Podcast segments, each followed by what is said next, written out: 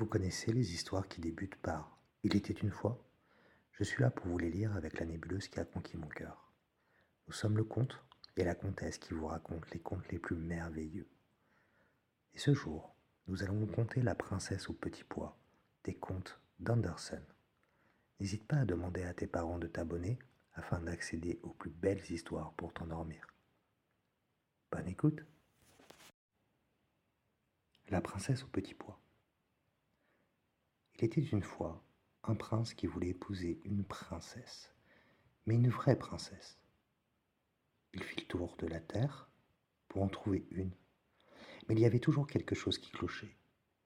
Des princesses, il n'en manquait pas. Mais étaient-elles de vraies princesses?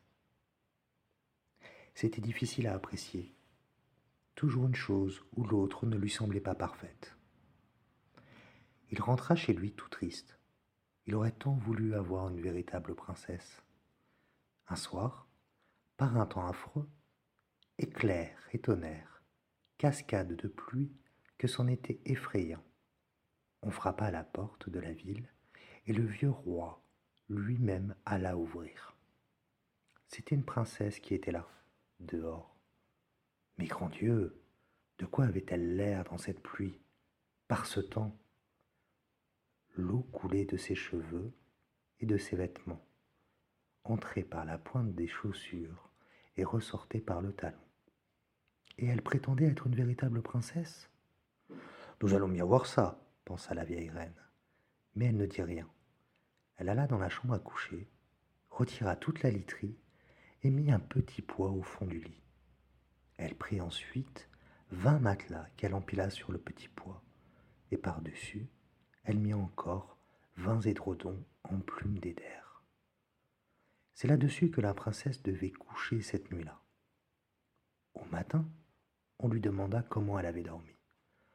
Affreusement mal, répondit-elle. Je n'ai presque pas fermé l'œil de la nuit. Dieu sait ce qu'il y avait dans ce lit. J'étais couché sur quelque chose de si dur que j'en ai des bleus et des noirs sur tout le corps. C'est terrible. Alors, ils reconnurent que c'était une vraie princesse, puisque à travers les vingt matelas et les vingt édredons en plumes d'éder, elle avait senti le petit pois. Une peau aussi sensible ne pouvait être que celle d'une authentique princesse. Le prince la prit donc pour femme, sûr maintenant d'avoir une vraie princesse, et le petit pois fut exposé dans le cabinet des trésors d'art, où on peut encore le voir si personne ne l'a emporté. Et ceci est une vraie histoire.